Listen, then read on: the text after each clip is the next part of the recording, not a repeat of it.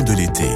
Présenté par vous, Louis Dauphren. Cela fait un mois que l'on connaît le visage de la nouvelle Assemblée nationale, un mois au cours duquel le gouvernement remanié d'Elisabeth Borne a pris ses marques, indiqué des orientations pour le second et dernier quinquennat d'Emmanuel Macron, dans un contexte tendu dominé par la guerre en Ukraine et l'inflation qui menace le pouvoir d'achat des Français. Alors Philippe Gosselin est notre invité, il connaît bien l'hémicycle puisqu'il vient d'être réélu député LR de la Manche de la première circonscription à Saint-Lô. Il nous accompagne ce matin dans l'actualité pour faire le point sur les grands sujets, les grands débats parlementaires. Bonjour Philippe Gosselin. Bonjour. Est-ce que vous avez le sentiment d'avoir tourné vraiment la page de la mandature précédente qui ne ressemblait pas du tout à celle que nous commençons à connaître aujourd'hui? Effectivement, la mandature 2017 était déjà une mandature très particulière, hein, qui n'était pas une opposition classique droite-gauche, une majorité qui se succédait à elle-même, etc. C'était le, coup euh, un peu exceptionnel euh, d'Emmanuel Macron et de la majorité. Mais aujourd'hui, ça n'a plus rien à voir. Voilà, il y a eu 2017-2022 et il y a quelque chose de nouveau. 2022. Bah écoutez, pour le moment, euh, on ne sait pas trop. En, réalité, on est dans une phase de tâtonnement, euh, euh, d'expérimentation, si je puis dire. la majorité n'a pas totalement compris qu'elle était relative désormais, donc il lui fallait travailler peut-être autrement ses textes, autrement avec les, les Pourquoi oppositions. Pas compris?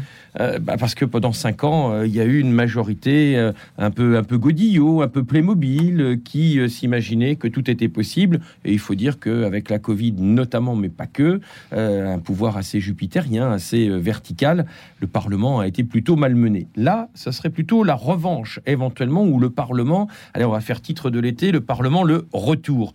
Mais on peut mettre un point d'exclamation.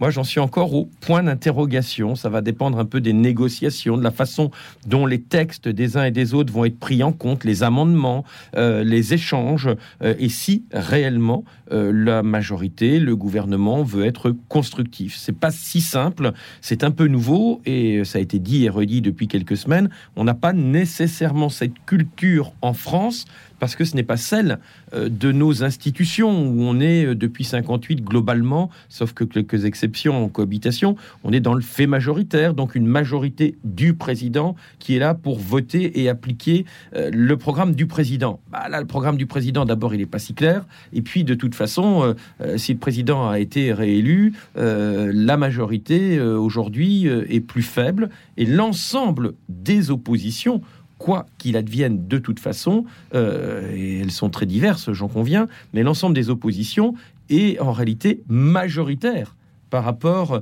euh, à, cette majorité euh, supposée relative et, applicable quand même. Elles arrivent à s'entendre quand même, ces oppositions, Philippe Gosselin, quand on voit que le pass sanitaire, le gouvernement sur ce dossier du pass sanitaire a été mis en échec par la coalition LR, RN, LFI. Oui, ça peut arriver. Effectivement, ça a été un coup de semonce et, pas un coup de chaud, comme l'a dit le président de la République le 14 juillet. Non, non, c'était pas un coup de chaud. C'est pas non plus une coalition euh, de la carpe et du lapin. Il se trouve qu'effectivement, euh, il y a eu euh, refus de ce pass sanitaire qui était mal présenté par le gouvernement, mal engagé, parce qu'il faut quand même rappeler qu'il ne s'agit pas de réinstituer un pass sanitaire sur l'ensemble du territoire, ni même le pass vaccinal comme cela a été sous-entendu. Mais un texte mal ficelé, des négociations euh, qui ont été euh, mal menées euh, par le gouvernement et surtout un signal qui était attendu euh, très clair, euh, haut et clair, sur la réintégration des soignants, des professionnels euh, type pompiers, gendarmes, etc., etc., qui depuis le 15 septembre sont en suspens, alors qu'on a besoin d'eux. Et, il ne s'agit pas de réintégrer tout le monde quand ils n'ont pas déserté. demain matin, quand ils n'ont pas déserté, demain matin à 7 heures, sans avoir évalué tout ça, on n'est pas dans cette exigence, mais il faut mettre sur la table et très très rapidement ce besoin on a 12 000 soignants. Il y a, d'autres professionnels, mais 12 000 soignants qui manquent à l'appel. C'est pas rien. Et comme vous le soulignez, ils sont peut-être, et c'est vraisemblable d'ailleurs pour un certain nombre d'entre eux, partis ailleurs et on les a perdus définitivement. Vous parlez d'amnistie, Philippe Gosselin. Oui, moi j'ai évoqué le terme un peu d'amnistie. Alors c'est pas au sens strictement euh, juridique, parce qu'une amnistie c'est dans le cadre d'une affaire pénale, etc. Donc euh, on, on, est sur sur autre chose. Mais il n'empêche que moi j'estime et nous estimons aux républicains que euh, les soignants comme des pompiers qui ont été exclus et d'autres ont d'une certaine façon déjà payé le choix qu'ils ont fait. Depuis des mois, ils sont sans salaire, sans traitement. Depuis des mois, ils sont dans une espèce de zone de non-droit. Et je crois qu'on ne peut pas maintenir euh, celles et ceux qui ont fait un choix différent dans un contexte différent euh, aujourd'hui, alors que la situation est elle aussi différente. Les LR ont créé une structure de débat au sein de leur mouvement pour essayer de prendre des positions communes, de faire advenir des positions communes. Ça veut dire que ça tiraille un peu en interne sur quantité de sujets, en particulier celui-là? Il y a quelques nuances. Comment s'appelle cette structure que je n'ai pas part, Il y a quelques nuances d'une part, et, euh, en, fait, ce que l'on essaie euh, aujourd'hui, c'est d'avoir un travail beaucoup plus en amont et en commun avec le Sénat. Euh, le, Sénat est une des pièces importantes du dispositif aujourd'hui parlementaire, c'est évident. Il l'était sous la mandature précédente, mais compte tenu de la majorité du Sénat, compte tenu aussi de notre poids, ce qui n'est pas négligeable, même s'il n'est pas aussi fort que ce qu'on a pu connaître à une certaine époque, dans les commissions mixtes paritaires, qui sont des commissions euh, qui euh, réunissent en, cours d'examen d'un texte le Sénat et l'Assemblée, eh bien en réalité, nous sommes aujourd'hui en capacité, avec les sénateurs et les LR, d'infléchir la position du gouvernement et de la majorité et éventuellement de faire échec en CMP un texte euh, que le gouvernement aurait voulu faire passer et, et, qui ne serait pas conforme à ce que nous attendons. Alors il ne s'agit pas de faire du blocage, nous, les, républicains, nous n'avons pas été élus pour bloquer la France. Je laisse ça euh, à la NUPES. Mais on peut, on doit euh, faire valoir un certain nombre de nos arguments, euh, de nos propositions, les mettre sur la table dans une approche qui doit être plus aujourd'hui de co construction, ce qui est facile à dire derrière un micro et autour de cette table, mais beaucoup plus compliqué à mettre en application euh, euh, dans la chaleur, et pas simplement extérieure, mais la chaleur aussi des débats dans l'hémicycle, comme on l'a vu euh, cette nuit ou, hier par exemple. Sur la question du pass sanitaire par exemple, Philippe Gosselin, à combien de députés estimez-vous parmi les LR ceux qui sont par exemple tout à fait opposés au point de vue qu'a exprimé l'Académie de médecine, qui a exprimé sa ferme opposition à une réintégration des soignants non vaccinés contre le Covid? Est-ce qu'il y a parmi euh, votre formation une opposition ferme à ce point de vue-là? Et est-ce qu'il y a aussi, euh, évidemment, un avis très fort qui irait dans l'autre sens? Il y a une opposition très ferme, mais je crois pouvoir le dire unanime, euh, à, cet avis de l'Académie de, médecine. Et, du reste, ce mercredi, le Sénat euh, devrait euh, envoyer euh, des signaux très clairs dans, des amendements sur le texte de veille sanitaire, sur cette réintégration des, soignants. On ne peut pas s'abriter uniquement derrière, derrière cette, cet avis, même si nous devons faire attention à ne pas non plus heurter les soignants qui se sont fait vacciner, qui ont joué le jeu, etc. C'est vrai qu'il y a un équilibre qui, qui n'est pas si simple, mais encore une fois, les personnes qui ont fait le choix de ne pas se faire vaccinés, même si ça peut paraître étonnant, etc., l'ont fait dans un contexte qui n'est pas euh, celui d'aujourd'hui. Et je crois qu'il faut, à un moment, passer l'éponge. Ils ont déjà payé. Quelle serait pour vous la bonne attitude sur cette question sanitaire? Quel serait le cap à tenir pour le gouvernement si vous étiez en responsabilité Écoutez, le cap, c'est qu'il ne doit plus y avoir aujourd'hui de contraintes fortes euh, sur la liberté d'aller et de venir, notamment. Euh, ça veut dire que le pass sanitaire doit être une exception dans l'exception la plus totale. Euh, ce que nous souhaitons, c'est que éventuellement il y ait quelques contrôles euh, pour des étrangers qui arrivent en France de certains pays qui pourraient être identifiés. Donc ça, aujourd'hui, je vous en dresse pas la liste parce que ça dépendrait évidemment des taux d'incidence, euh, de certains variants, etc. Il ne faut pas non plus euh, ouvrir les, portes, ça n'aurait pas de sens.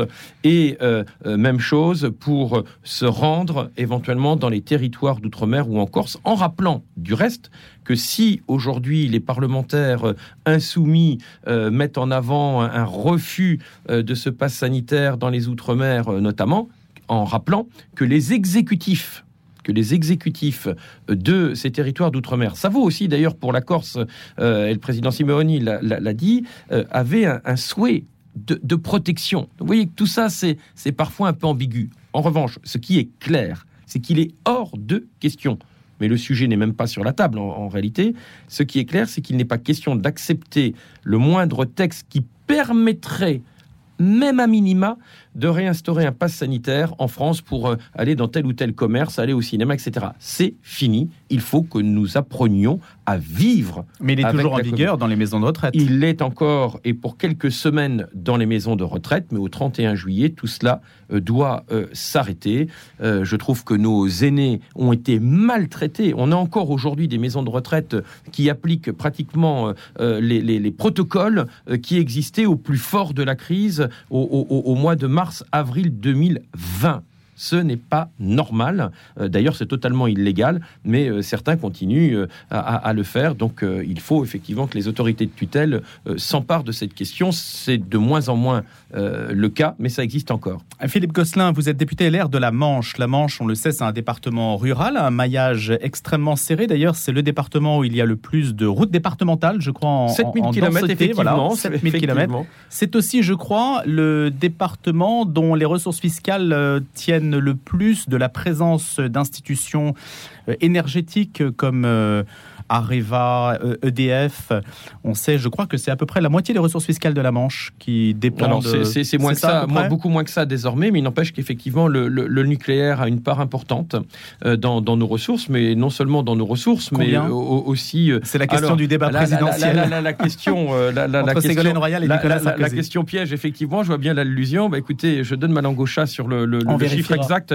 parce qu'en réalité, euh, la, réponse est, est plus complexe qu'elle n'y paraît. C'est pas pour me débiner. Il faudrait savoir de quoi on parle. Il faudrait savoir vraiment de, quoi on parle, premier point, mais surtout savoir si on intègre le budget du département de la Manche en tant que collectivité locale, et là on a effectivement euh, plusieurs dizaines de millions, ou si on intègre en plus ce qui est versé aux collectivités type ville ou aglo.